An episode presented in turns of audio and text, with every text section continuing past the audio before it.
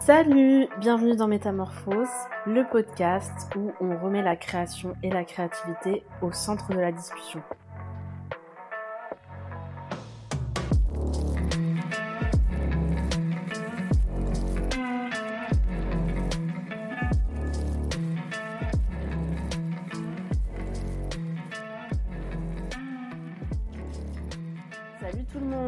J'espère que vous allez bien. Je suis heureuse de vous retrouver aujourd'hui pour un nouvel épisode de Métamorphose. Ça fait un peu longtemps, du coup, euh, je suis toute émue de vous retrouver pour ce nouvel épisode.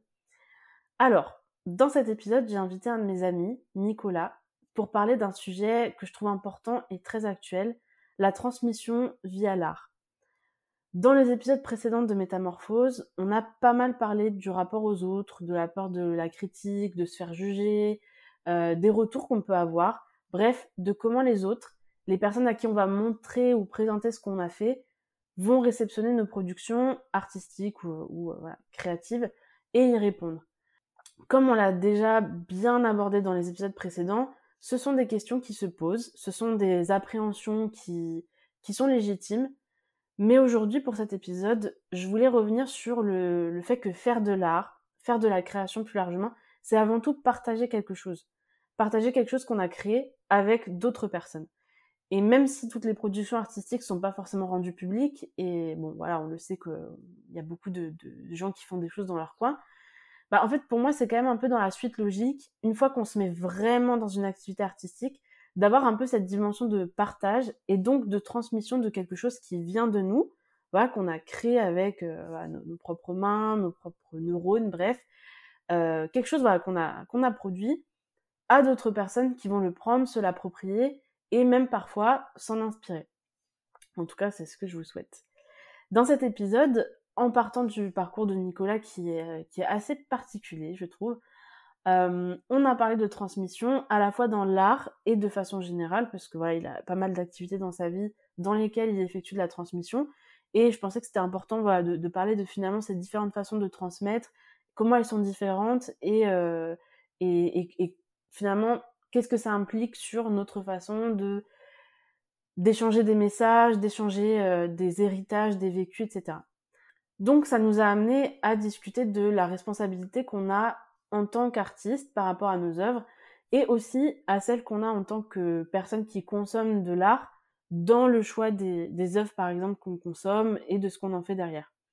On s'est posé plein de questions sur ces différentes thématiques et je vous laisse découvrir comment on a essayé d'y répondre tous les deux. Je vous souhaite une bonne écoute et on se retrouve après pour la conclusion. Bon alors bienvenue Nicolas, merci, merci beaucoup d'avoir accepté d'être interviewé pour ce podcast. Merci à toi. Pour commencer, euh, bah comme d'habitude maintenant ça y est, ça, ça c'est l'épisode 5 donc ça devient vraiment un rituel. Euh, Est-ce que tu pourrais te présenter rapidement pour les personnes qui écoutent? Oui, bien sûr. Alors donc moi je m'appelle euh, Nicolas euh, et je suis, euh, je suis enseignant en lycée, enseignant de sciences de la vie et de la terre, et je suis également journaliste. J'écris un article par mois environ dans le magazine Pour la science. Ok. Bon, du coup, as, comme tu viens de le dire, tu as plusieurs casquettes. Est-ce que tu te considères comme un artiste? Oula, je dirais que non.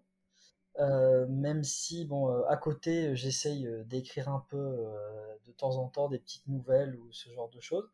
Mais non, je, je pense, je, non, personnellement, je me considère pas comme artiste dans le sens où, bah, pour moi, c'est pas nécessaire que ce soit ton activité principale pour que tu sois artiste, hein, pas du tout, c'est pas ce que je veux dire. Mais je dirais que je, je ne pratique pas d'activité artistique avec assez euh, d'assiduité euh, pour, pour me considérer comme artiste. Voilà, je dirais, j'envisagerais les choses comme ça. Ok, donc pour toi, c'est plus au-delà de l'aspect, euh, bah, comme tu dis, rémunérateur ou non, c'est plus euh, finalement le temps que tu passes ou plutôt la régularité? Ou les deux? Mmh, ben, Là, comme ça, j'aurais tendance à, ouais, tendance à dire quand même la, la, la régularité dans le sens où, enfin, je pense que, oui, je pense que le l'art, euh, ça demande, oui, ça demande de l'entraînement, ça demande du, ça demande du travail, en fait. Euh, je pense pas qu'il y ait beaucoup d'artistes nés ou ou que ce soit inné ou euh, ça, ça demande voilà beaucoup d'entraînement et ouais, je, en tout cas pour ma part, je, pense que je ne consacre pas assez de temps pour, pour, pouvoir dire ça. mais, mais, donc non, après, je pense que l'aspect rémunérateur, c'est pas secondaire dans le sens où ben, l'argent c'est important pour vivre, pour payer des loyers, pour manger notamment. Mais, mais je pense, qu'on peut être un, artiste, je pense tout à fait qu'on peut être artiste euh, tout en ayant une activité euh, rémunératrice qui n'est pas grand chose à voir avec, euh, l'art, bien sûr. Ok, et question bonus. donc tu disais que tu étais journaliste, mais aussi que à côté, tu, je, sais que tu peux écrire aussi d'autres choses à côté plus personnelles. quand tu dis que tu fais des activités artistiques, même si tu le fais pas souvent, du coup, est-ce que tu rentres l'activité journalistique dedans ou pour toi c'est encore un truc à part et ce qui est vraiment de l'ordre de l'activité artistique, c'est vraiment ce que tu fais à côté? Mmh, Ouais, je, dirais que le journalisme c'est quand même à part. Euh, je pense pas que le journaliste soit un artiste, même si évidemment tu peux, euh, dans, ton écriture, tu peux mettre, tu peux mettre du style, tu peux mettre une patte personnelle évidemment dans ce que tu écris. Euh, mais je dirais, euh, alors, euh, alors là, je vais peut-être rentrer dans, je, vais de me souvenir un peu de, mes cours de philo relatifs relatif à l'art, tu vois. Mais je dirais que le, pour moi, enfin, pour moi, l'art se suffit à lui-même, dans le sens où le, le, le but de l'art, le but premier de l'art, c'est d'être de l'art, c'est tout, tu vois alors que, alors que le but de, des articles que tu écris euh, en tant que journaliste, c'est d'abord d'informer, tu vois. Donc si tu veux, il y a quelque chose d'utile, entre guillemets. L'art n'a pas à être utile, alors que, euh, alors que attention, euh, philosophie de l'art niveau terminal, hein, attention, hein, mais alors que, alors que le, journalisme avant tout doit être utile parce qu'il informe avant tout. et alors en plus, particulièrement dans mon cas comme euh, comme c'est pas voilà ce que je fais c'est pas du reportage parce que justement c'est généralement quand tu fais des reportages tu peux te permettre voilà de d'avoir un champ lexical euh, de mettre des sensations euh, de faire du style on va dire. Moi ce que j'écris j'écris des actualités. Donc en gros je prends je prends une, une publication scientifique et j'essaie de, la vulgariser entre guillemets bon j'aime pas trop ce terme mais voilà j'essaie de la rendre accessible on va dire au plus grand nombre et donc ça, c'est un exercice qui est assez standardisé, euh, notamment dans la façon d'écrire. Enfin, voilà, pour la science, euh, il y a une façon d'écrire les actualités. Euh, petite introduction sur le thème, présentation de, des chercheurs qui ont, qui ont participé à l'étude, explication de leur démarche expérimentale, résultats, discussion des résultats. Tu vois, c'est assez, c'est assez standardisé, on va dire. Alors, ça n'empêche pas les, ça n'empêche pas les, de, faire un peu de style, évidemment, hein, mais, euh, mais personnellement, je, ouais, je, je ne qualifierais pas cela d'art. Oui, pour moi, euh, les seules formes de journalisme qui, qui pourraient peut-être à la rigueur être qualifiées d'art, oui, c'est le, on va dire, c'est le, le, journalisme qui peut se permettre d'être presque de la littérature, en fait. Euh, c'est-à-dire un, oui, une sorte de, une sorte de, de, littérature, euh, littérature documentaire. Voilà, j'appellerais plus ça de la littérature documentaire, où euh, techniquement tu fais du journalisme parce que tu, tu présentes une information, tu informes les gens, mais en même temps tu, tu, racontes, tu vas raconter une histoire, tu, vas, tu vas employer des figures de style, tu... et là vraiment oui je pense qu'on peut dire que, que tu fais de l'art. Mais c'est après il y a tellement de types de journalisme différents. par exemple, il y a une, il y a une forme de journalisme qu'on appelle le gonzo journalisme, euh, qui, est, qui est en gros un journalisme vraiment où le, où le, où le journaliste va s'immerger complètement dans, dans son sujet. Euh, par exemple, voilà, où le, journaliste va, va, euh, va passer plusieurs semaines ou plusieurs mois avec les gens sur lesquels il va écrire. Il va vivre avec eux, il va vivre comme eux même.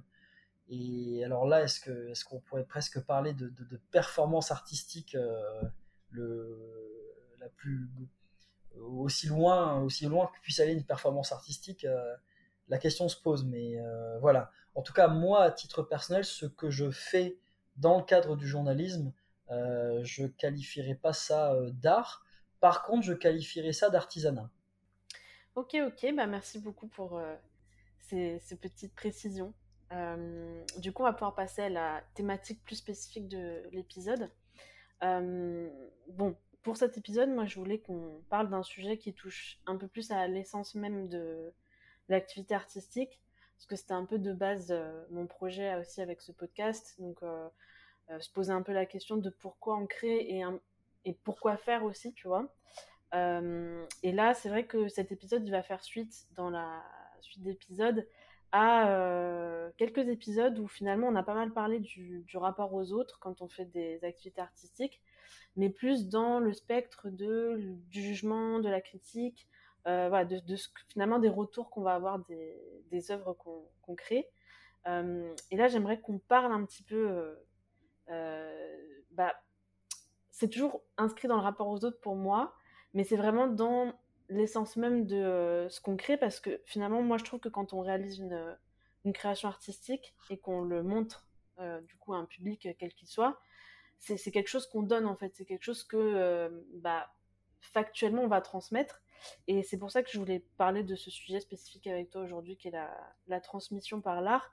Euh, parce que quand on crée quelque chose, finalement, peu importe que ce soit euh, quelque chose de matériel ou non, on transmet certes l'objet ou bon, la création en elle-même, mais j'aimerais bien que voilà qu'on aille un peu plus loin aujourd'hui dans, dans, dans la discussion et qu'on se demande un peu finalement qu'est-ce qu'on transmet via l'art aussi et qu'est-ce que ça implique euh, pour euh, l'artiste et pour l'art en général. Voilà. Euh, alors du coup, pour commencer, je voulais te demander quel lien toi tu fais entre la, création artistique et la, et la transmission? Mais je dirais que, enfin, pour après, un artiste peut très bien créer quelque chose qu'il va garder pour lui. Dieu sait que je pense que beaucoup, beaucoup de gens ont écrit des choses, peint des choses euh, euh, qui, gardent pour eux, qui, gardent pour leur espace domestique dans leur intimité. Mais je pense que pour la grande majorité euh, de ce qui est produit d'un point de vue artistique, l'art est fait pour être partagé. et enfin, je veux dire, on est des. ça, fait des, ça fait des dizaines de milliers d'années qu'on est des artistes et ça fait euh, encore plus longtemps euh, qu'on est des est des animaux sociaux euh, et, je pense que le, comme on est des animaux sociaux ben pour moi toute production humaine quelle qu'elle soit euh, qu'elle soit artistique ou non est faite pour être partagée est faite pour être transmise. Et euh, l'être humain tout seul ça n'existe pas quoi. Une personne toute seule ça n'existe pas. Tu es forcément en lien avec les autres. Et donc pour moi, oui, là, je dirais que la transmission est une sorte de, peut-être pas de finalité, mais de suite logique à la création. C'est-à-dire que, c'est-à-dire que tu vas forcément, euh, à travers ta création, tu vas forcément transmettre quelque chose. Alors pour moi, déjà, la première chose que tu transmets à travers ta création, euh, c'est une vision du monde qui est la, qui, qui, qui est la tienne, qui t'est propre. C'est pas, euh, quand je dis vision du monde, c'est pas forcément des idées, je parle pas forcément de l'art engagé ou ce genre de choses, ça c'est autre chose aussi, hein. ou de l'art euh, ou de l'art didactique, euh, parce qu'il a, parce que ça existe aussi hein, l'art didactique, mais même si ça, encore une fois, ça pose question sur la question utile ou non de l'art, mais en tout cas, euh, ce qui est sûr, c'est que oui, tu, quand tu quand tu crées et que tu présentes ta création, bah, tu transmets une vision du monde. Et je veux dire, ben, on a tous une vision du monde euh, plus ou moins différente les uns des autres, et, ça, c'est ça, c'est précieux parce que ben, ça te ça te permet justement, c'est là aussi que, que, va jouer l'empathie. C'est-à-dire que, enfin, l'empathie qui pour moi est essentielle euh, au processus de transmission et peut-être même au processus de création. C'est que voilà, c'est euh, c'est le là je pas un peu loin mais c'est le fameux tu sais euh, le, le, ouais le, je crois que c'est Victor Hugo qui a dit le, lyrisme c'est par, c'est parler de vous en parlant de moi. Enfin bref c'est là je, peux, pars peut-être un petit peu loin. Mais mais c'est que ouais tu, tu, tu voilà tu, tu, transmets au moins au moins ta vision du monde. Tu transmets au moins ça et après tu peux transmettre beaucoup d'autres choses par la création et est-ce que euh, donc oui effectivement je suis assez d'accord avec toi sur euh, sur ce point que bah, effectivement, en plus que ça n'a pas forcément besoin non plus d'être euh, spécialement conscientisé, comme tu dis, avec un message particulier qu'on veut faire passer. Parce qu'en tous les cas, même si tu n'as pas cette volonté de transmettre une idée en particulier, tu transmets quelque part quelque chose qui vient de toi en tous les cas, donc c'est sous ton prisme à toi que tu l'as que tu l'as conçu, donc forcément que c'est ça qui va bah, qui, que les autres vont voir et que et auquel peut-être ils vont s'identifier ou alors ça va les questionner, ils vont se dire bah moi j'envisage pas euh, le monde pareil, tu vois, enfin bon. Donc effectivement je je suis assez d'accord. Euh, bah, en fait, euh, c'est vrai que. Comment dire Ouais, moi je trouve que les... justement la création artistique, et après c'est même souvent. Euh, moi ça va être plus sur des, des questions de type. même l'éducation, tu vois. Genre. alors ça marche pas forcément pour tous les types d'art, mais par exemple. Bah, la fiction, quelle qu'elle soit, hein, que ce soit écrite, audiovisuelle, enfin, en fait, même si t'as pas un message qui est qui est conscientisé derrière, tu, tu transmets quelque part, euh, comme tu dis, ta vision du monde, ta façon de voir les choses. Et moi, je sais que c'est vraiment euh, par la fiction que j'ai fait beaucoup de mon éducation aussi, tu vois. Euh, mmh. je sais pas si toi, tu as, as le même vécu avec ça, mais que ce soit dans les livres, dans les films, dans les séries, en fait, c'est vrai que bah, c'est, en fait, les personnes qui créent ça, c'est aussi des, gens qui, qui offrent un peu leur façon de voir certaines choses, euh, certains phénomènes, certaines tranches de vie, euh, et qui te font, malgré toi, en fait, euh, bah, vivre ça comme eux le vivent, et puis en tirer tout ce que tu as en tiré, quoi. Mm. Oui, c'est ça. Et, et, en plus, je dirais, il y, y, a un autre volet, il y a un autre lien entre la, entre la création et la transmission, c'est que finalement, c'est le, le caractère un peu ambivalent du mot création, parce que, je dirais presque pas hypocrite, mais parce que finalement, quand tu crées quelque chose, en fait, tu le crées pas euh, comme un, comme un dieu qui créerait quelque chose à partir de rien. Euh, tu es ta création et le produit d'un héritage culturel aussi, tu vois, de quelque chose qu'on t'a transmis. C'est-à-dire que l'artiste ne part jamais de rien, il part de, il part de ses, euh, de, de, ses ancêtres, de ses ancêtres artistiques je dirais. Alors après, il peut les utiliser de différentes façons, et c'est là, et c'est finalement en fait le processus de création, je dirais qu'il est un peu mal nommé dans le sens où c'est pas de la création à partir de rien, c'est plus finalement une réinterprétation euh, et, une, réappropriation d'influences diverses pour à la fin produire quelque chose de nouveau, c'est sûr. Mais euh, je le vois comme ça aussi. Euh, ça, c'est bête, hein, mais ça me rappelle une petite bande dessinée sur laquelle j'étais tombé qui était, qui était assez drôle. Tu vois, tu vois un mec en train de dessiner euh, une tablette graphique, tu sais, puis qui dit, euh, évidemment, il dessinait un truc magnifique, tu vois, puis il fait ah là là, serais-je un jour euh, aussi, aussi fort que les grands maîtres? Puis après, tu vois un, peintre de la Renaissance, alors qu'il peint un truc genre la Joconde, qui dit ah là là, serais-je un, un, jour aussi fort que les grands maîtres? Puis après, tu vois un, un sculpteur de l'Antiquité qui dit ah là, serais-je un jour aussi fort que les grands maîtres? Puis pour finir, tu vois un homme préhistorique qui a dessiné un vieux bonhomme bâton sur, euh, sur, une, sur une paroi, puis qui dit euh, Ouais, je suis un boss, ouais. Voilà. Donc tu vois, mais pour le côté transmission, euh, on vient pas de nulle part.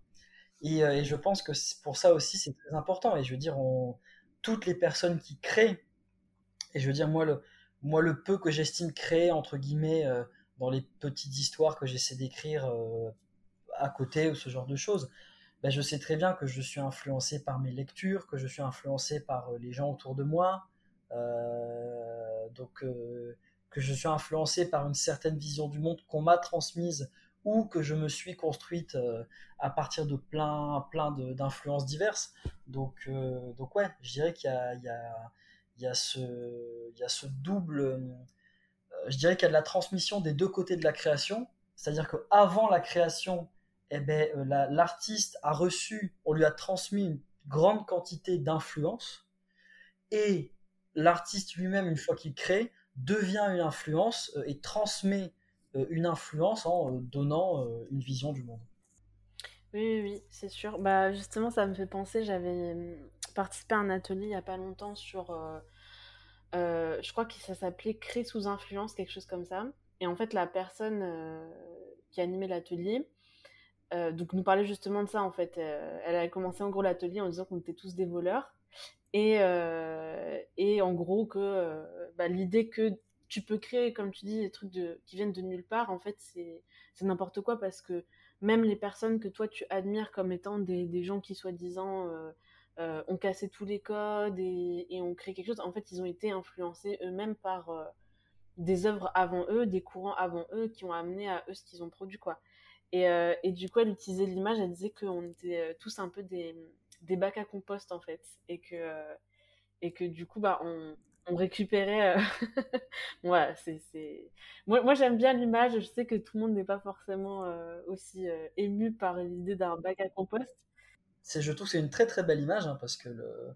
en tant que prof d'SVT, tu vois, ça me parle. Hein, le...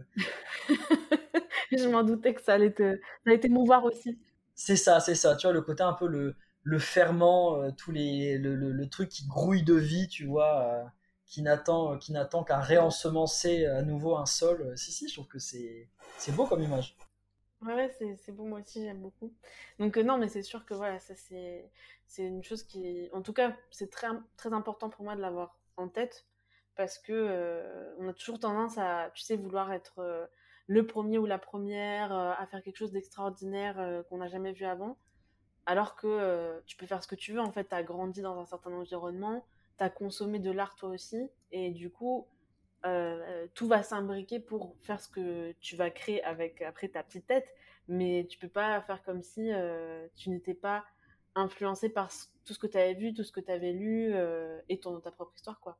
Donc, donc je pense que bon, c'est toujours important de le rappeler ça, en tous les cas. Bon, du coup, toi, c'est vrai que tu as, comme tu dis, tu as plusieurs casquettes, et pour le coup, je trouve que du coup, c'est Enfin, pour moi, c'était super euh, important, entre guillemets, de parler de transmission avec toi parce que toi, tu as vraiment cette casquette-là où euh, tu, fais beaucoup de transmission, mine de rien, dans, tes différents jobs et puis même après dans tes activités à côté, on va dire, mais sous des formes très différentes. Et, et du coup, je voulais déjà te demander bah, quelle différence tu fais entre ces différentes façons de transmettre? Parce que tu as la partie enseignement, la partie euh, journalisme qui est aussi de la transmission euh, un peu différente. Et après, tu as aussi euh, à côté les écrits que tu peux faire euh, sur l'aspect, enfin sur le temps un peu personnel, quoi. Mmh. bah écoute, si tu veux le comment comment dire c'est ce qui en fait ce que ce que j'aime dans, dans, ce que je fais à la fois professionnellement et puis à côté je pourrais peut-être parler de, mes activités associatives aussi parce que là pour le coup aussi c'est vraiment le but c'est vraiment de la transmission c'est que c'est des façons très différentes de transmettre, et, euh, mais la, finalité reste la même, c'est la transmission, mais c'est des façons très différentes et qui vont être adaptées à des contextes différents et à des publics différents. Euh, par exemple, euh, ben, pour, on va dire pour ma casquette principale qui est, l'éducation, dans, dans, l'enseignement, quoi, au lycée, si tu veux, la transmission, euh, se fait beaucoup par, euh, en fait, je dirais par la réflexion, c'est-à-dire qu'en gros, euh, en SVT, on a, on a un truc qui s'appelle la démarche d'investigation. En gros, toi, ton rôle, ça va être de poser un problème et de donner aux élèves les ressources pour résoudre ce problème. Mais c'est pas toi qui va résoudre le problème pour les élèves. C'est les élèves qui vont devoir résoudre le problème. Et en fait, une fois qu'ils ont résolu le problème, eh ben, ils vont avoir, ils, auront, acquis de nouvelles connaissances, de nouvelles compétences. Et donc, si tu veux, tu leur auras transmis ces connaissances et ces compétences, mais euh, en les faisant faire, si tu veux. C'est vraiment ça, euh, c'est vraiment ça, euh, un peu le socle de la transmission, en tout cas en sciences, à l'école. Voilà. Et, euh, et après, euh, euh, sur, au niveau du journalisme, ben là, ça va être très différent parce que déjà, tu vas vas pas toucher le même public. par exemple, pour la science, globalement, le public de pour la science, on va dire, bon, c'est un public adulte déjà, globalement. Et c'est un public plutôt, on va dire, avec, avec, un bagage, avec un bagage scientifique de base. ça va pas être comme par exemple, si tu prends euh, un, on va dire le magazine scientifique le plus connu, c'est Science et Vie. Euh, Science et Vie s'adresse vraiment euh, à tout type de public, et notamment, notamment à un public qui n'a pas de bagage scientifique à la base. et c'est très bien, hein. évidemment. Mais le public de Pour la Science, globalement, ouais, c'est, disons, par exemple, Sciences et Vie, ils vont beaucoup aborder des, des sujets de médecine ou de nouvelles technologies ou ce genre de choses, alors que pour la science, ça va être pas mal de sujets plus de sciences fondamentales qui n'ont pas forcément d'application directe dans la vie quotidienne, mais, mais qui sont malgré tout des savoirs qui, qui valent la peine d'être transmis. Donc, donc voilà. Et c'est vrai que ben voilà, l'écriture, c'est encore une façon différente de transmettre parce que, évidemment, dans mon rôle d'enseignant, ben, j'écris beaucoup euh, parce que j'écris, ben voilà, je, j'écris les textes de mes documents, euh, euh, j'écris mes consignes, je, voilà. Mais l'écriture n'est pas le n'est pas le point central de la transmission. Le point central de la transmission, c'est vraiment quand tu es avec les élèves, que tu, voilà, à l'oral, tu réponds à leurs questions, tu les guides dans leur raisonnement, c'est vraiment à ce moment-là que se fait vraiment la transmission. Euh, l'écriture n'est là que comme une ressource. Alors que dans le cadre du journalisme, euh, l'écriture est vraiment l'outil principal de la transmission. Euh, en tout cas, dans, en tout cas dans, la, presse écrite, en ce qui me concerne. Et, c'est vraiment. et c'est pour ça que ça va être très très très important de bien choisir tes mots, de bien choisir les bonnes tournures de phrases pour essayer de faire en sorte d'être compréhensible par le plus grand nombre. Parce que finalement, c'est ça la transmission en tout cas tel que, tel que moi je la pratique et tel que les enseignants et les journalistes la pratiquent, c'est de faire en sorte d'être, compris par le plus grand nombre. Et euh, c'est pas euh, pas une transmission ésotérique, la transmission des cooptations, les transmissions secrètes, on va dire. c'est, la transmission qui, qui, se veut être pour le plus grand nombre, quoi. Donc, donc voilà. Et ensuite, par ailleurs, après, donc on va dire que j'ai une autre casquette entre guillemets, je fais partie euh, d'une association euh, qui s'appelle Survie. Euh, le nom est bizarre, mais c'est pas une association survivaliste. Hein.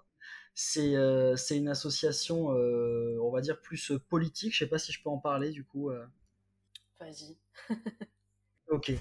bon, en gros, on, on, est une association qui, on va dire, qui essaie d'informer le grand public sur ce qu'on appelle euh, la France-Afrique, donc en gros sur le, sur le néocolonialisme euh, français en Afrique. Et, euh, en fait, ben, là aussi, ça passe beaucoup par la transmission. Parce que ben, c'est un sujet dont les gens entendent très peu parler. et c'est pas un sujet qui passionne les foules de base. Et donc, voilà, moi, ça fait. je suis militant dans cette association depuis 2016. Et donc, ça fait, ouais, ça fait six ans maintenant. Et euh, bah, le plus gros de mon, activité militante dans cette association, ça a été justement la transmission. C'est-à-dire comment, euh, bah, comment tu fais pour, euh, pour faire passer des informations, comment tu fais pour faire passer une analyse, comment tu fais pour faire passer des idées au plus grand nombre. Et là, encore une fois, c'est encore différent de l'enseignement et du journalisme. Parce que ça va être multiplateforme. Euh, il va y avoir, euh, bon évidemment on va, on va écrire des, articles, par exemple là euh, il n'y a pas longtemps j'ai écrit un article pour la, pour la revue de l'association sur, un, sur un livre qui est sorti en mai. mais ça va être aussi beaucoup, on va, on va mettre en place des conférences, on va aussi mettre en place des débats, on va aller dans les forums des associations, parler aux gens, etc., sur des modes un peu plus informels. Euh, et donc, euh, forcément, là aussi, c'est euh, c'est une multitude de façons de transmettre. alors là, c'est à la fois des connaissances, parce que ben, les gens, moi le premier avant de rentrer dans cette association, hein, n'y connaissent pratiquement rien sur ce sujet, ce qui est normal, hein, parce que c'est pas un sujet dont on parle beaucoup. et comment dire? Et, et, en même temps, là, on fait aussi passer des idées et une analyse. Euh, ce que je ne fais pas du tout en journalisme. Euh, pour le coup, dans, mon journalisme, dans, ce que j'écris, alors les journalistes sont jamais complètement objectifs, hein, évidemment, mais je transmets pas vraiment d'idées. Et après, dans, le cadre de l'enseignement, disons que le but c'est de plutôt faire passer des valeurs, tu vois. Euh, voilà le, le, refus des discriminations, ce genre de choses. Donc on fait quand même passer des idées. Hein. Évidemment, l'enseignement n'est pas neutre non plus. Mais dans l'activité militante, là, euh, c'est euh, le fait de faire passer des idées, de faire passer une analyse, c'est le cœur, c'est le cœur de, de, la transmission, quoi. C'est tu transmets à la fois des connaissances certes, mais tu transmets surtout tes idées, ton analyse, ton opinion, l'opinion de l'association sur ces, sur ces, ces faits-là. Donc, euh, donc ça aussi c'est intéressant euh, de cette façon de cette façon de transmettre euh, et, et, je dirais que c'est peut-être la façon dans laquelle l'échange est le plus possible dans le sens où bah, quand tu es journaliste, y a, bah, dans les faits il n'y a pas d'échange hein, parce que tu écris ton article et puis et puis après, euh, les gens le lisent et c'est extrêmement descendant. Alors, il y a les commentaires des articles sur Facebook, mais bon, les commentaires Facebook, euh, voilà quoi. Alors que oui, dans le cadre de l'enseignement, ben, euh, bon, il y a déjà un petit peu plus de dialogue, dans le sens où, bah, évidemment, tu as, tu as les élèves en face de toi, mais malgré tout, ça reste, qu'on le veuille ou non, hein, qu'on le veuille ou non, qu'on soit d'accord ou pas avec ça, l'enseignement aujourd'hui en France, ça reste quelque chose de plus ou moins descendant, c'est-à-dire que tu as l'enseignant qui est le sachant et qui amène un savoir euh, aux élèves. Alors après, évidemment, ce savoir va être, dans la mesure du, du possible, construit par l'élève, réfléchi par l'élève, etc., etc. Mais euh, en termes, en tout cas, du point de vue de ta discipline, euh, tu t'attends pas forcément à ce que l'élève t'apporte quelque chose. L'élève peut te, l'élève peut te transmettre autre chose.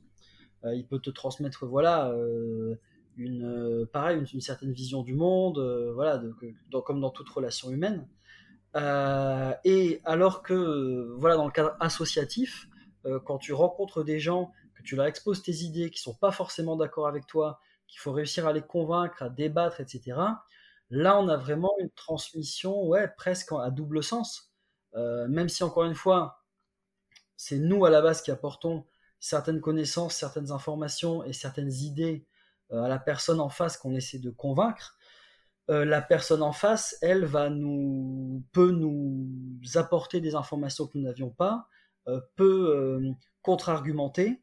Et donc là, on va avoir vraiment un échange et une transmission à double sens, dans le sens où ce que les personnes vont nous apporter en débattant dans, le cadre des thèmes qu'on aborde, ça peut aussi modifier notre façon d'envisager les choses.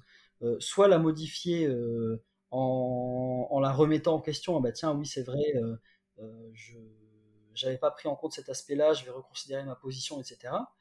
Mais ça peut également renforcer ta position en disant, ben voilà, je vois l'argument, mais en fait, justement, moi, j'ai le contre-argument qu'il faut. Ou alors, ben, cet argument, c'est vrai que j'avais pas pensé, ce contre-argument, je n'y avais pas pensé, mais en fait, il est fallacieux, et donc il faut que je trouve euh, une autre façon, euh, ça va m'inciter à reformuler ma pensée. Donc, euh, donc c'est ça qui est bien aussi dans l'activité militante, c'est que c'est vraiment une transmission qui, qui, peut parfois aller dans les deux sens. Et aussi, pardon, s'il y a aussi toute une chaîne de transmission à l'intérieur de l'association. C'est-à-dire qu'à l'intérieur de l'association, tu as des gens qui sont spécialisés dans certains domaines plus que dans d'autres domaines, et donc, tu vas aller les voir parce qu'ils peuvent t'apporter une expertise sur une question. Et en même temps, il y a des questions où euh, eux n'ont pas beaucoup d'expertise, donc ils vont aller voir d'autres gens qui ont une autre expertise, etc., etc. Donc, ça fait une sorte de, ouais, de, euh, on, a, on a beaucoup de formations internes de ce genre de choses. Et, euh, ça, c'est chouette parce que là, tu es dans une, tu, tu, tu, quittes un peu la zone de la transmission verticale qui est celle du journalisme et de l'enseignement, et tu passes dans une euh, transmission qui, euh, si elle n'est pas non plus complètement horizontale, est, euh, je dirais, diagonale quand même, quoi. Mm, mm, je vois. Et au-delà de, du coup, cet aspect horizontal, vertical ou même diagonal, comme tu dis, toi, est-ce que tu penses qu'il y a finalement une façon de transmettre voilà, des idées, un message, un héritage est meilleur que l'autre par rapport aux différentes casquettes dont tu nous as déjà parlé?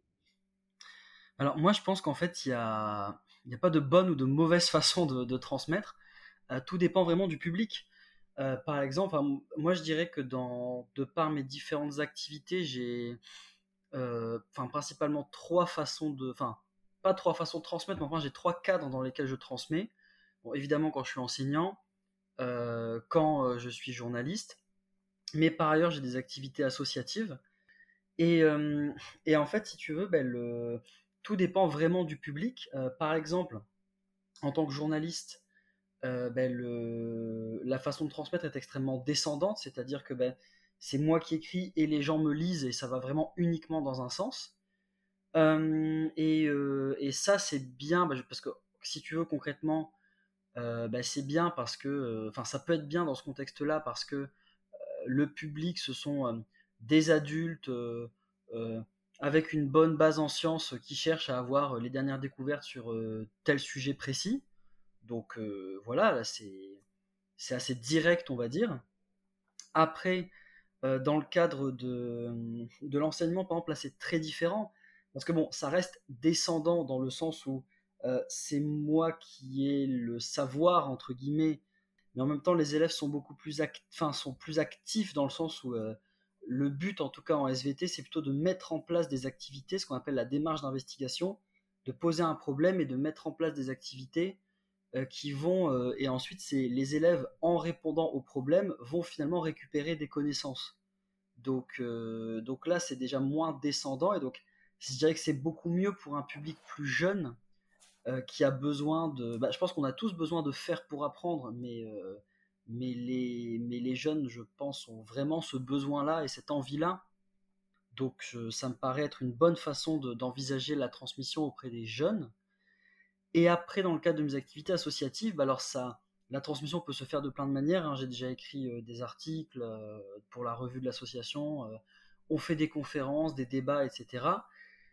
Mais là, c'est moins descendant et, et ça rentre plus dans la confrontation, je dirais, parce que des fois, on a face à nous des gens qui sont pas d'accord avec ce qu'on dit. Euh, et, donc quelque part, la transmission se fait presque, se fait dans les deux sens parce que même si c'est nous qui sommes en position de sachant entre guillemets quand on organise une conférence, un débat ou ce genre de choses, il y a des gens qui arrivent, qui apportent des points de vue différents. Alors ça peut être des points de vue contradictoires, mais ça peut aussi être des points de vue complémentaires. Exemple, l'expérience de quelqu'un ou le savoir de quelqu'un euh, qui vient à la conférence ou au débat. Donc euh, là, c'est aussi une autre façon de transmettre qui est moins, euh, qui est moins verticale et qui est, ouais, qui est euh, presque, presque horizontale, quoi, diagonale. Voilà. Ok, ok. Et du coup, bon, effectivement, je pense que de toute façon, comme tu dis, c'est des publics différents qui ont aussi des besoins différents en termes de, de communication et de, de façon d'apprendre aussi. Euh, puis ça dépend aussi, de, je pense, de ce que tu transmets aussi, parce que je pense que c'est différent d'apprendre, euh, enfin de faire des cours de SVT, même si ça peut prendre plein de formes, mais en tout cas c'est différent que de euh, discuter d'un sujet de société où là, il y a peut-être effectivement, comme tu dis, plus un besoin d'avoir cet échange, ces débats, cet espace vraiment de, de, remise en question de ce de ce qu'on nous donne aussi, quoi. Donc donc c'est sûr que les, différentes façons ont leurs avantages et les inconvénients en fonction des, situations. Euh, par rapport au, sujet euh, un peu du podcast, euh, j'aimerais qu'on revienne un peu à du coup, bon, cet aspect transmission. On voit qu'il y a plein de façons de, transmettre des choses à un public. Et comme on disait au tout début, l'art, c'est tout à fait une façon de transmettre bah, un certain nombre d'idées, un certain nombre de, bah, une certaine vision de la vie, des messages, des, des fois, euh, voilà, un vécu particulier. Euh, et du coup, en, repartant de, ce truc-là, je voulais qu'on qu'on parle un peu de la responsabilité qu'on peut avoir du coup en tant qu'artiste par rapport à son œuvre et, euh, et, du coup au, au message qu'elle ou à la vision du monde que qu'elle délivre. Et du coup, je voulais te demander, voilà, toi, de ton point de vue, en, repartant de ce, postulat-là, pour toi, quelles responsabilités ont les artistes par rapport à leur œuvre? C'est très très large, mais, euh, mais, mais, je te laisse euh, engager la discussion. Bah, c'est alors c'est ça que c'est un vaste vaste débat. Pour moi, si tu veux, l'œuvre d'art, elle appartient et à la fois elle n'appartient pas à, la personne, à l'artiste.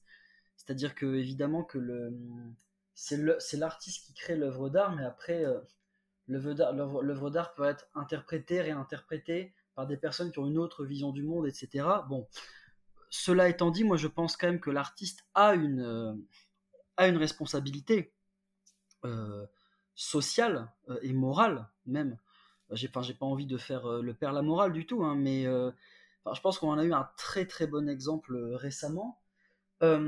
C'est quand C'est l'année dernière qu'est sorti le film Bac Nord. Je sais pas si tu as entendu parler ou si tu l'as vu. Oui, oui, j'ai entendu parler. Je l'ai pas vu, mais. Bon, voilà. moi, je, je, je l'ai. Après la polémique, par la force des choses, entre guillemets, bon, je, je l'ai vu avec, avec d'autres personnes, quoi. Et et il y a donc le, la polémique pour, pour les gens qui ne la connaissent pas, c'est que ben, donc c'est un film qui raconte une histoire vraie sur une histoire de, de, trafic de drogue. En gros, on a, on a essayé de, de, pas de piéger des policiers, mais enfin, il y a des policiers qui ont fait de la prison parce qu'on a, on a essayé de faire croire que c'était eux qui, qui trempaient dans des trafics, je ne sais pas quoi. Enfin bref, ce genre de truc. Et euh, il y a un journaliste irlandais euh, lors d'une interview euh, avec l'équipe du film qui avait dit bah, écoutez votre film il est très bien et tout voilà mais moi quand j'ai vu le film je me suis dit ah ouais donc là j'ai vu le film et bah ça m'a vachement donné envie d'aller voter Marine Le Pen parce que c'est que la, représentation des personnes qui vivent dans les quartiers populaires qui vivent dans les banlieues dans ce film concrètement, euh, c'est des gens hyper agressifs. Euh, euh, c'est monolithique, ils sont juste là pour être les, les antagonistes presque sans visage du film. Et, donc ça, donne une représentation pour parler, pour parler gentil, extrêmement problématique des personnes de banlieue. Et en fait, Enfin, je pense que si on grattait vraiment et qu'on allait au fond des choses, on pourrait carrément dire raciste. Hein. Enfin, voilà. Hein. Euh, euh, et, en fait, le truc, c'est que, bah oui, l'équipe qui a fait le film a une responsabilité. Euh, parce que quand on voit après que le film a été encensé par Marine Le Pen, par exemple, bah ouais, bah, les mecs, on vous avait prévenu, en fait. On vous avait dit que ce film, vous, vous n'aviez peut-être pas des intentions malveillantes, mais malgré tout, le fait d'avoir fait le film comme ça, ça montre que bah, ces personnes baignent dans un racisme ordinaire dans lequel on baigne tous, évidemment, mais qu'elles ont transposé dans leur œuvre. Qu'elles n'ont pas du tout. En fait, elles ont une vision du monde, elles ont une vision de la banlieue, qu'elles n'ont pas du tout questionné et qu'elles ont transposé directement dans leur film. Et, euh, pour moi, de ce point de vue-là, oui, l'artiste euh, a une grande responsabilité parce qu'il transmet une vision du monde. Et si cette vision du monde eh ben, euh, transmet des stéréotypes transmet des choses discriminatoires, voilà, transmet toutes ces choses-là, ben oui, tu fais attention à ce que tu mets à ce que tu mets dans ton œuvre. là, j'ai un autre exemple qui me vient en tête, après je vais, vais, pas faire des, des chapelets d'exemples, hein. mais quand on regarde par exemple la bande dessinée, la bande dessinée franco-belge, la représentation des personnes racisées dans la bande dessinée franco-belge, voilà, les noirs avec des grosses lèvres, euh, les asiatiques euh, qui ont un teint jaune, euh, bah, désolé, mais alors c'est des codes, c'est des codes qui ont été adoptés par la bande dessinée franco-belge parce que dans la bande dessinée il y, a de la caricature, etc. Et donc ça permet de reconnaître un personnage, bon bah peu importe. Mais le problème c'est qu'en fait ces codes viennent de stéréotypes racistes qui ont des sans de, enfin là je ne suis pas historien du racisme, hein, mais qui ont facilement des centaines d'années en fait. Euh, et, donc, c'est à l'artiste de questionner sa représentation euh, de, euh, des personnages qu'il dessine. En plus, évidemment, bon, le problème de la BD franco-belge, c'est qu'elle est majoritairement blanche et masculine, mais bon, ça, c'est encore un, autre problème. Ça, joue également, quoi. Voilà, donc pour moi, il y a une gigantesque, il y, a une grande part de responsabilité de l'artiste dans son œuvre, justement parce qu'il transpose une vision du monde et j'ai envie de dire désolé, mais pour paraphraser euh, euh, un sale ministre euh, sous Sarkozy, toutes les visions du monde ne se valent pas. Voilà, à mon sens en tout cas. Et mais après derrière, en fait, ce que je veux dire, c'est que une œuvre va toujours dépasser le contrôle de l'artiste, ça c'est sûr. La responsabilité de l'artiste, c'est de faire en sorte que son œuvre ne véhicule pas de vision du monde, je dirais, discriminatoire ou, euh, ou, euh, euh, voilà, ou enfin qui, qui, pourrait porter préjudice à des personnes qui sont déjà bah, qui sont déjà minorisées tout simplement, qui sont déjà discriminées. et après, de l'autre côté, les personnes qui réceptionnent l'œuvre d'art ont également leur part de responsabilité, puisqu'elles doivent euh, la réceptionner de manière critique. C'est-à-dire que bon, on revient sur Bac Nord, bon bah Bac Nord concrètement véhicule euh, une, image très problématique des banlieues. Euh, ben, le journaliste irlandais, il a fait preuve d'esprit critique dans la transmission. Il a dit ok là on a essayé de me transmettre une vision du monde. Je n'adhère pas avec cette vision du monde, mais chez d'autres personnes vont peut-être embrasser cette vision du monde sans faire preuve d'esprit critique. Et là, il y a une responsabilité également de la part de la personne qui, j'aime pas ce terme, pas qui consomme, mais euh, qui à qui l'œuvre d'art est transmise et qui doit faire preuve d'esprit critique également sur, euh, sur l'œuvre d'art euh, qu'il qu'il observe, qu'il regarde. Quoi.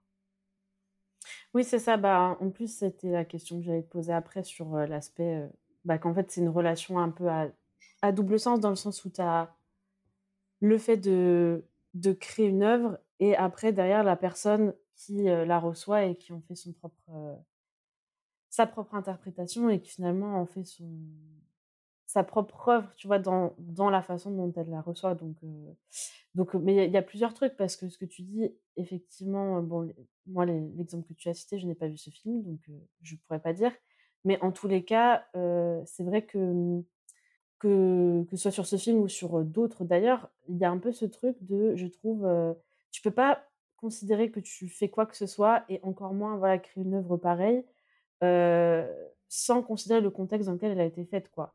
C'est-à-dire que tu peux pas dire oui bah du coup j'ai fait ce film là, mais je prends pas en compte le contexte en France actuel avec du coup tout ce que tu peux avoir comme comme bah, inégalité sociale ou géographique quoi. Et du coup, c'est vrai que mmh, enfin, il y a un peu ce truc où tu je trouve que ouais, beaucoup de personnes vont se dédouaner un peu de ça comme tu disais dans l'exemple que tu citais où c'était bah c'était pas notre intention. Bah oui, mais en fait l'intention, on s'en fiche un peu dans ce genre de cas parce que au final tu l'as fait dans un contexte socio enfin social particulier pour le coup euh, et tu peux pas faire comme si ton œuvre ne s'inscrivait pas dans, en plus, au-delà du contexte, euh, un héritage aussi euh, culturel et artistique qui, de base n'était pas forcément incroyable à ce niveau-là non plus, quoi.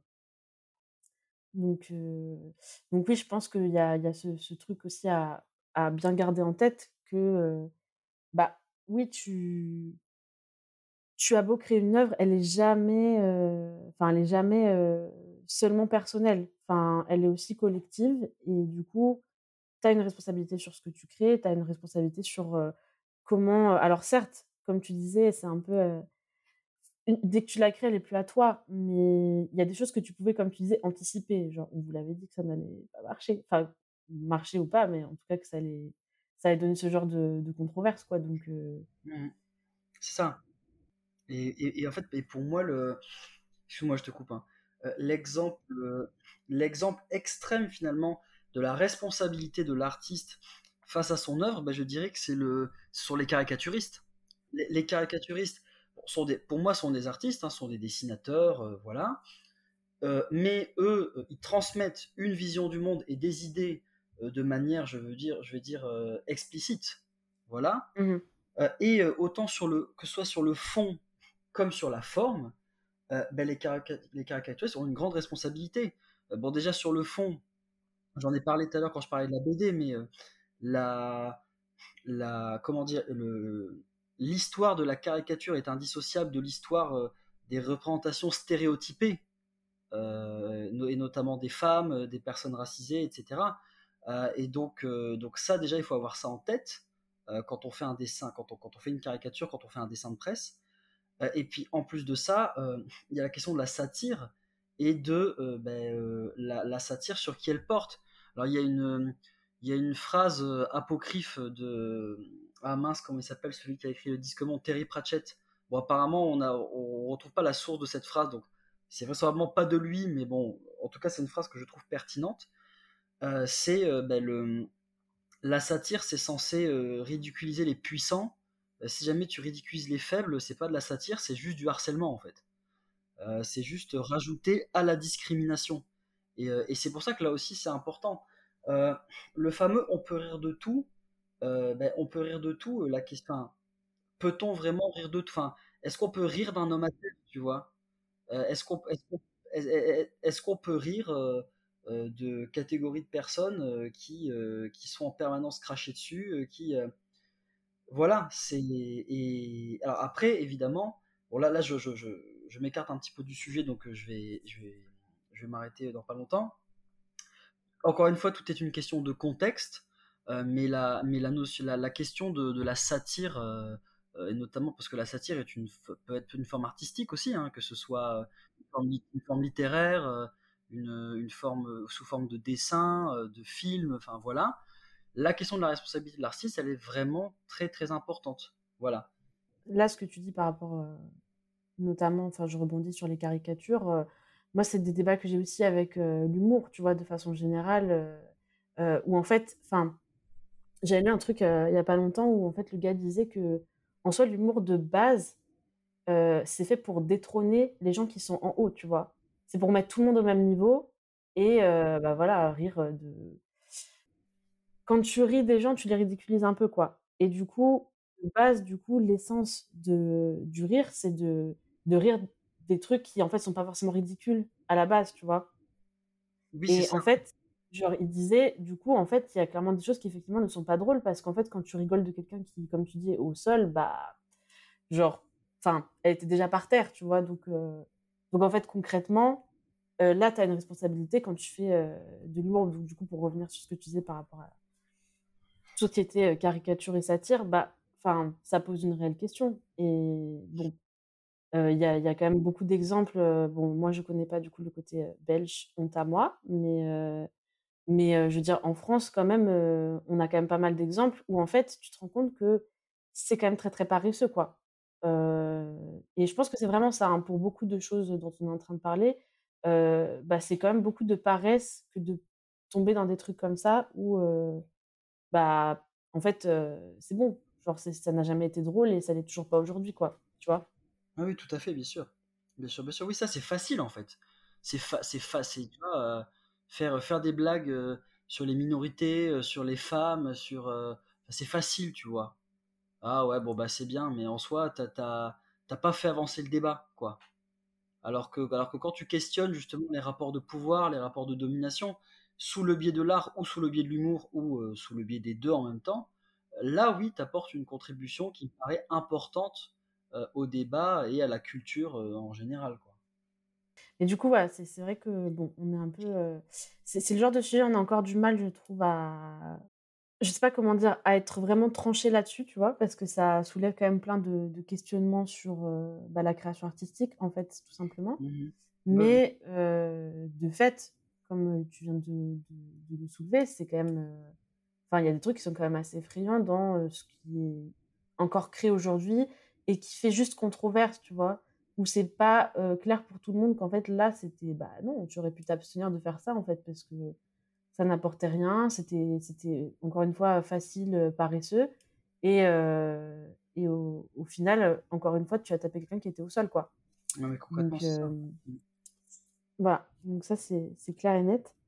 et je voulais revenir sur la deuxième partie de ce que tu disais tout à l'heure, sur le fait de bah, la responsabilité aussi qu'on a en tant que... Bon, moi du coup j'utilise vraiment le terme de consommateur, même si c'est pas, pas oufissime, mais en gros, en tant que personne qui reçoit ce type de, contenu artistique, la responsabilité qu'on a aussi, tu disais, bah, d'avoir cet esprit critique. Je sais pas, en fait, je sais pas à quel point, si tu veux, on a cette parce que c'est pas toujours évident, je trouve, d'avoir d'avoir ce retour critique sur ce que tu reçois, tu vois. Je sais pas si, c'est clair, mais enfin, je pense que c'est facile à dire, mais je trouve que c'est pas forcément évident de toujours avoir ce que ce soit d'ailleurs enfin de l'esprit critique ou juste bah je sais pas par exemple capter que tu as quand même bon, là, c'est très difficile quand on parle d'art de façon générale, mais, mais tu vois que tu as quand même des, des, des types d'art qui sont un peu. Enfin, où tu as quand même de la.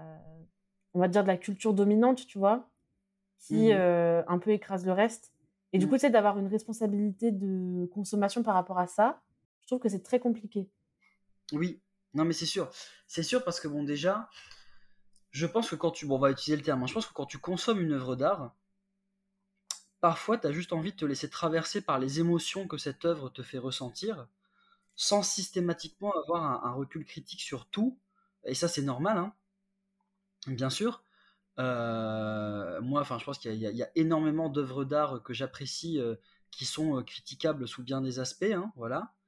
moi, je pense qu'en fait, ça, se fait en deux temps. C'est-à-dire que d'abord, il y, a un temps pour apprécier l'œuvre d'art, pour te laisser porter par l'œuvre d'art et, et ouais, voilà, ressentir des choses. Et puis après, dans un deuxième temps, y repenser, y réfléchir, parce que une œuvre d'art qui te marque, de toute façon, elle te fait toujours réfléchir. Elle te fait ressentir des choses et après, elle te fait réfléchir. Et, euh, et c'est au moment de la réflexion, dans un second temps, que là peut venir le, moment du recul critique. Moi, c'est comme ça que j'envisage. Mais euh, voilà, ça, c'est très très personnel hein, comme, comme façon d'envisager les choses. Non, mais je pense que tu as raison, parce que bon, y a des choses que, comme tu dis, il faut avoir cette première phase, je pense, de toute façon. Et après, avoir plus cet esprit critique peut-être après une fois que tu l'as consommé quoi. Et je dirais que ça, j'ai dit que là c'était premier temps et deuxième temps, mais je dirais qu'il y a un temps zéro avant ça, qui est la sélection de l'œuvre d'art. C'est-à-dire que tu parlais de culture dominante tout à l'heure. les œuvres d'art qui, qui, te tombent un peu toutes cuites dans le bec, un peu passivement, sans que on va dire les, cultures de, les, œuvres d'art de la culture dominante, bon, bah, c'est des œuvres d'art qui ont majoritairement été faites par des hommes blancs. mais, c'est voilà, un, un, constat, c'est pas grave. Je hein. crois que je meurs s'il n'y a pas homme blanc dans mon podcast. Genre, à chaque fois, on en revient là, quoi. Non, mais c'est pas grave en soi, mais c'est un constat. Alors, euh, disclaimer, je suis moi-même un homme blanc. Hein. Donc, j'ai le droit de le dire, ok? Mais... bref, voilà, stop les conneries. Mais, euh, mais, je crois que je vais virer de ce podcast du coup. Je peux plus faire c'est ça. Et je pense qu'il y, a un temps zéro ou un temps moins un qui est la sélection de l'œuvre d'art. Et par exemple, bah, si, on pense à la littérature, par exemple, euh, bah, je pense qu'il faut, il faut savoir faire l'effort de dire bah, je vais essayer de féminiser ma bibliothèque. Je vais essayer de, je vais essayer de déblanchiser ma bibliothèque. C'est-à-dire, je vais essayer d'aller lire euh, des œuvres qui ont été écrites par des personnes qui ne sont pas des hommes et ou qui ne sont pas blancs. Et rien qu'en faisant ça, ben déjà, tu vas décentrer un peu le regard, tu vas t'ouvrir à d'autres visions du monde, à d'autres façons d'envisager les choses. Euh, déjà, ça va te toucher de façon différente. Euh, voilà. Et puis, ben, ça va te, ça va te, ça peut te, ça peut te permettre aussi de, d'aborder les choses différemment, tout simplement, quoi. et donc, je, je dirais qu'il y a une, il y a une double responsabilité du consommateur avant, c'est-à-dire sélectionner ce que je consomme, euh, et après, avoir un recul critique sur ce que je consomme. Voilà, je, dirais que c'est ça. Mmh. Très bon conseil, je valide. Voilà, alors euh, évidemment, je, ne dis pas euh, qu'il faut arrêter de, lire Baudelaire et Victor Hugo parce que c'était des, hommes blancs, nanana. Voilà, parce que c'est un peu les discours complètement caricaturaux que tu entends. Hein. Euh, mais en fait, c'est juste dire, c'est juste dire, il y a pas. Enfin, je pense pas que ce soit euh, rabaisser les gens que de leur dire, écoutez, vous pouvez lire tous les gens qu'on vous a dit que c'était bien de lire. Ma phrase n'est pas française, c'est pas grave. Mais vous pouvez aussi lire plein d'autres gens dont on parle beaucoup moins. Au contraire. Et, l'un n'exclut pas l'autre, en fait. Oui, bah oui. Non, non, mais effectivement, je pense que c'est une bonne euh, approche de la problématique, on va dire. Et bon, de toute façon, comme tu dis, en fait, malheureusement, ça doit partir d'un effort, ça c'est sûr, parce que ça t'arrive pas, comme tu dis, tout chaud dans le bec. donc. Non, non, après, je... encore une fois, je suis conscient que ça demande du temps, ça demande de l'énergie, temps et énergie que tout le monde n'a pas. Attention. Mmh oui. évidemment, évidemment. quand t'as pas le temps ou pas l'énergie de sélectionner ce que tu lis, machin et tout ça, ben parfois tu prends la facilité entre guillemets et on ne pourrait pas te le reprocher. Mais euh, quand on a le temps, l'énergie et les ressources pour pouvoir le faire, je pense que c'est important de le faire.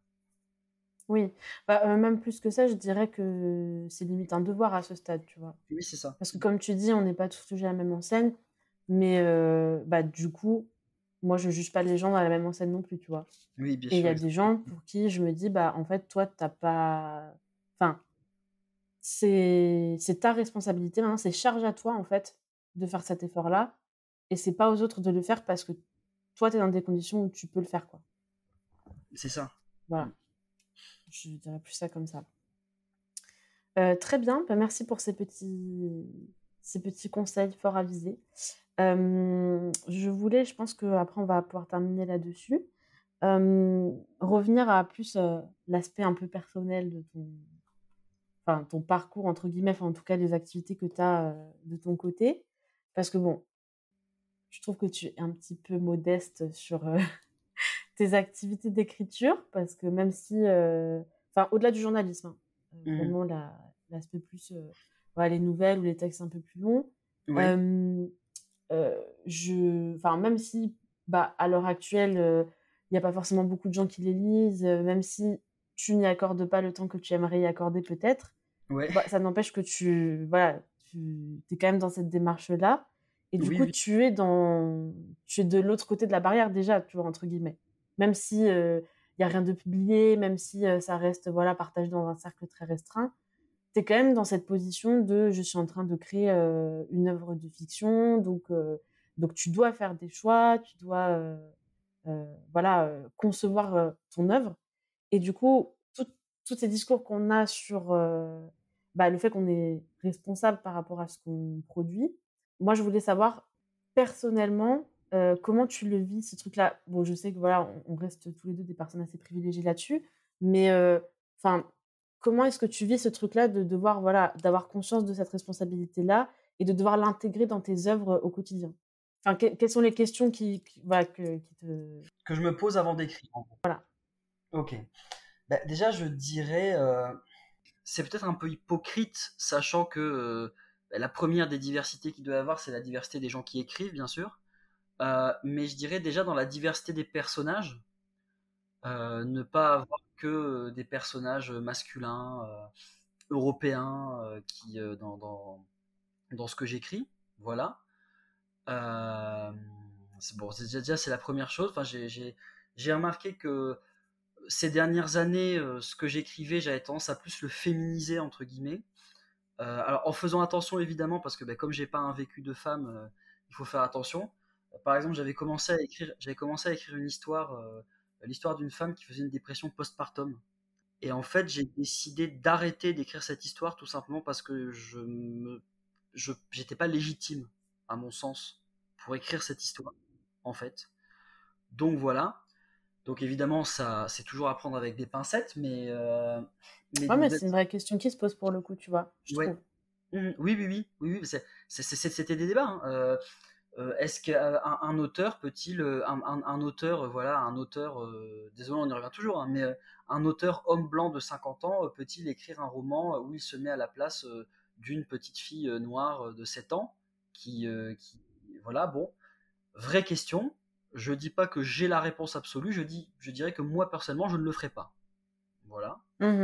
Euh, donc déjà de ce point de vue-là, et puis euh, et puis après, je sais pas, je dirais que j'essaie euh, j'essaie à la fois de de, de de montrer dans ce que j'écris euh, des, enfin, je, dirais que j'essaie de véhiculer euh, des choses positives entre guillemets, enfin des, des- choses que moi j'estime être positives, des choses qui, je vais prendre un exemple, c'est c'est la dernière chose aboutie que, que j'ai écrite.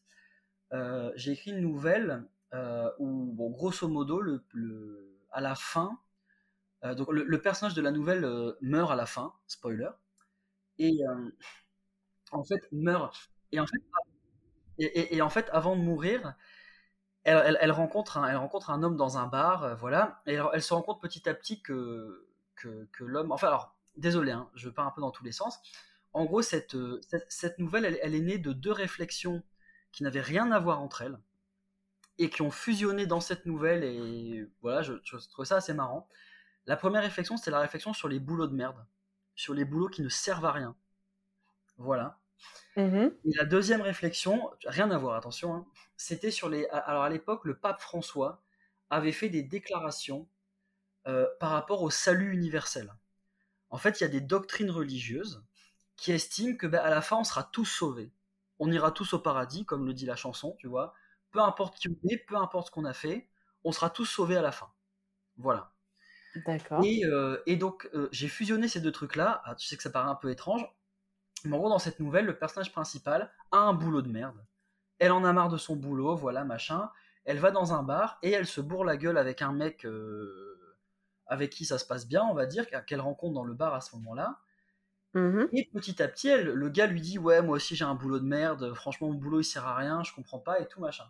Et en fait, petit à petit, on comprend que le gars qu'elle a en face d'elle, en fait, c'est un démon qui passe son temps à. Euh, bah, c'est, un démon qui, euh, qui passe son temps à euh, influencer les mortels, à les tenter, à faire en sorte qu'ils fassent des mauvaises actions. Et à la fin, et à la fin, il dit Mais de toute façon, mon boulot ne sert à rien puisque l'enfer est vide. Alors ça, ça c'est une petite référence à une phrase de Shakespeare qui dit l'enfer est vide, tous les démons sont ici. Bon voilà. Et sauf qu'en fait, tu comprends, tu comprends que l'enfer est vide. Pourquoi? Parce que peu importe ce que les gens font, eh ben, malgré tout, à la fin, ils sont sauvés. À la fin, tout le monde se retrouve au paradis, tu vois. D'accord. Et donc, et si tu veux, euh, moi, je suis, je suis pas quelqu'un de croyant, je suis pas quelqu'un de religieux. Malgré tout, j'ai des réflexions sur ces, sur, sur ces sujets-là, comme, comme beaucoup de gens, je pense. Mmh et en fait, je pense que si jamais j'étais croyant, ben, j'aimerais croire qu'à la fin, on est tous sauvés, tu vois. Voilà. J'aimerais croire que, ben, à la fin, euh, c'est, tu vois, c'est, je, je, je, sais pas. Alors, ce qui, m'a pas mal influencé sur ma vision de, de, la vie après la mort aussi, c'est la série The Good Place. Mmh oui. Voilà. Où en fait, à la fin, ben, je vais peut-être pas, je vais pas trop en dire pour pas spoiler les gens qui l'ont pas encore vu, mais à la fin, monde n'est pas sauvé, c'est pas tout à fait ça la fin, mais enfin bref, je vous laisse découvrir pour les personnes qui n'ont pas vu. tout ça, ça a, tout ça, ça a nourri un peu ma, mes réflexions, et je me dis, bah ouais, si je devais être d'une religion, je trouverais ça beau d'être d'une religion où à la fin, ben ouais, tout le monde est sauvé, tu vois. Et ça, et ça, veut, ça veut pas dire qu'il faut faire n'importe quoi sur Terre, parce que de toute façon, à la fin, tout va bien se passer. Non, pas du tout. Parce que moi, je, en, en tant que non-croyance, je pense justement qu'il faut tout faire sur Terre pour, pour s'approcher le plus possible de, de, conditions de vie euh, idéales pour tout le monde, parce que de mon point de vue, c'est tout ce qu'on a. Voilà. Ouais, je vois ce que tu veux dire. Mais, euh, mais, euh, mais voilà, et, donc c'était un exemple un peu long, une grande digression, pour dire que, ouais, voilà, j'essaie de transmettre, on va dire, pas, des, pas du tout des doctrines au contraire, mais des réflexions. Voilà. Mmh Mes dernières réflexions sur euh, la croyance, euh, la vie après la mort, la religion, etc., m'ont mmh. amené à me dire que bah, si je voulais, si un jour j'arrivais à croire en quelque chose euh, de religieux, on va dire, il y aurait forcément une histoire de salut universel dans le mix. Bah, donc je vais exposer ces réflexions-là dans ce que j'écris. Mmh Très intéressant. Je suis dégoûtée du coup que tu aies tout spoilé là tout de suite. Désolé. J'aurais le découvrir. Je suis désolé. Mais bon, euh, ma foi, ça arrive. non, mais très intéressant. Mais effectivement, oui, euh, je vois le, tous les questionnements que ça a pu euh, engendrer, on va dire, en amont, quoi. Parce qu'effectivement, c'est des, des, sujets qui, pour le coup, peuvent être très touchy et, mmh et qui méritent d'être, je pense, maniés assez finement, quoi. C'est ça là, du coup, c'est vrai que bon, on a beaucoup parlé de la transmission via l'art et du coup, les enjeux qu'il y avait derrière, la responsabilité qu'on avait, tous et toutes, peu importe où on se trouve dans la chaîne, vis-à-vis de ça. maintenant, enfin, c'est un peu ce qu'on disait au début, hein, le fait que, c'est pas forcément toujours, conscientisé et que c'est pas, enfin, mais que par essence souvent l'art c'est quand même enfin quasiment tout le temps c'est dans la suite logique en fait que ça devienne plus à toi au bout d'un moment et que en tous les cas d'autres personnes se l'approprient on fasse on lise les messages qu'ils ont à en lire etc et du coup ma question pour finir c'était est-ce que tu penses qu'il faut toujours créer en ayant l'intention de transmettre quelque chose de particulier de façon consciente et du coup avec tout ce que ça implique c'est-à-dire ce dont on a parlé pendant ce podcast? Euh, je pense, honnêtement, je ne pense pas. Je pense pas que l'art doive être didactique. Voilà. Il peut l'être. Et il peut, il, peut très bien l'être, hein, c'est pas la question. Mais, euh, mais je pense que, enfin, pour moi, l'artiste doit, évidemment, il doit réfléchir à ce qu'il fait, mais euh, il doit, pour moi, quand tu es artiste, tu, enfin, c'est, c'est un mélange de la tête et du cœur et des tripes. Mais, mais pour moi, tu dois pas nécessairement te dire, bah oui, je, je veux absolument que, que, transmettre ça aux gens, ça aux gens. je pense que enfin la première personne pour qui il faut produire et créer, c'est toi, toi-même, je mmh pense. Après, j'ai envie de dire, euh, transmettre n'est pas nécessairement un but de l'art, mais tu transmets forcément quelque chose. Donc après, euh, c'est bien de réfléchir à ce que. on revient un peu sur ce que je disais tout à l'heure, mais c'est bien de réfléchir à ce que tu transmets. Ça, oui, en effet, je pense que c'est important. Parce que tu transmets forcément quelque chose. Mais après, euh, euh, l'art, d'idée, c'est très bien, mais tu vois, moi j'aime bien aussi lire des romans où j'ai pas spécialement l'impression que, que l'auteur essaie de me faire passer une idée, mais juste qu'il avait envie de me raconter une belle histoire. Tu vois? Oui. Donc, oui, oui, donc je pense que je pense qu'il faut faire, il faut faire avec soi, avec, avec ses tripes et, et avec, et avec, avec ce qu'on ressent. Mais encore une fois, l'artiste qui a envie de te raconter une belle histoire, ben, sa belle histoire, il l'écrit. Et puis après, c'est important qu'il la relise pour voir si euh, dans sa belle histoire, ce ne sont pas glissées des choses euh, qu'il n'avait pas envie de transmettre. Mmh, mmh. Bah, c'est ça, en fait, que j'allais te dire. Euh, parce que du coup, je suis d'accord avec toi, mais effectivement, par rapport à tout ce qu'on a dit tout à l'heure, sur le fait que tu es quand même responsable de ce que tu, ce que tu donnes au, monde, quoi, entre guillemets comme tu dis, c'est pas tant de la réflexion en amont de qu'est-ce que je transmets comme message, c'est quoi mon idée, c'est quoi mon, mon, but, mais c'est voilà avoir une espèce de vigilance en fait sur ton travail quoi. Ouais, c'est ça. Je pense que je pense que le terme est très très exact. C'est une vigilance. C'est-à-dire que c'est pas c'est pas être constamment en train de se dire ah oui mais ça machin nanana. Non, c'est juste faire attention quoi, tout simplement. Mmh et en fait, bah, ça demande tout simplement, ça demande un, effort d'empathie. Euh, ça, demande, ça, demande un, ça demande un effort d'empathie vis-à-vis de la personne qui va consommer ton œuvre d'art. Tiens, une personne qui va consommer mon, mon œuvre d'art, comment elle, est, comment elle est susceptible de la réceptionner? Et de toute façon, je pense que l'art sans l'empathie, euh, c'est pas possible. Et la transmission sans empathie, c'est pas possible. Et c'est déjà la fin de notre échange avec Nicolas. Bon, je dis déjà, mais ça fait un peu plus d'une heure de discussion en tout, donc je vous remercie d'être resté avec nous jusqu'à la fin. Alors, comme vous avez pu le voir, on a discuté de beaucoup de thématiques en rapport avec la transmission. On a pas mal digressé sur les différentes activités de Nicolas, mais j'ai préféré conserver ces échanges parce que le sujet de la transmission reste euh, central et notre discussion finalement a permis de soulever des points que je trouve très pertinents sur, euh, sur cette thématique. Le sujet de la transmission, c'est un sujet que je trouve important parce qu'il se trouve finalement au cœur de toutes les disciplines artistiques. Et comme on en a discuté avec Nicolas, la pratique d'un art quel qu'il soit provient d'elle-même d'une transmission des autres vers nous et aboutit à une transmission de nous vers les autres. Et du coup, qu'on soit les receveurs ou receveuses ou qu'on soit les transmetteurs et transmetteuses, on doit prendre conscience des enjeux qu'il y a derrière et quand on le peut, être vigilant sur ce qu'on consomme et ce qu'on crée. Je pense que s'il y a une chose à retenir de cet épisode, c'est de ne pas être paresseux. Je me permets de le dire parce que je pense que la plupart des personnes qui écoutent ce podcast sont dans des contextes où on peut se permettre de leur demander de faire ces efforts, que ce soit sur l'art qu'ils consomment ou celui qu'ils produisent. On n'a pas apporté toutes les réponses avec Nicolas parce que déjà je trouve que c'est pas toujours évident. C'est des sujets qui sont compliqués et qui euh, sont tellement multifactoriels que que c'est pas évident d'y répondre comme ça dans une discussion. Et aussi, des fois, il n'y a pas forcément de réponse parfaite dans l'absolu. En tout cas, actuellement, je pense pas. On peut vraiment juste faire au mieux, faire l'effort comme on disait, et garder en tête qu'il sera probablement nécessaire de faire évoluer nos façons de faire afin d'être le plus juste possible. Sur ce, je vais clôturer cet épisode qui a déjà été bien dense. Je vous laisse euh, un peu cogiter là-dessus.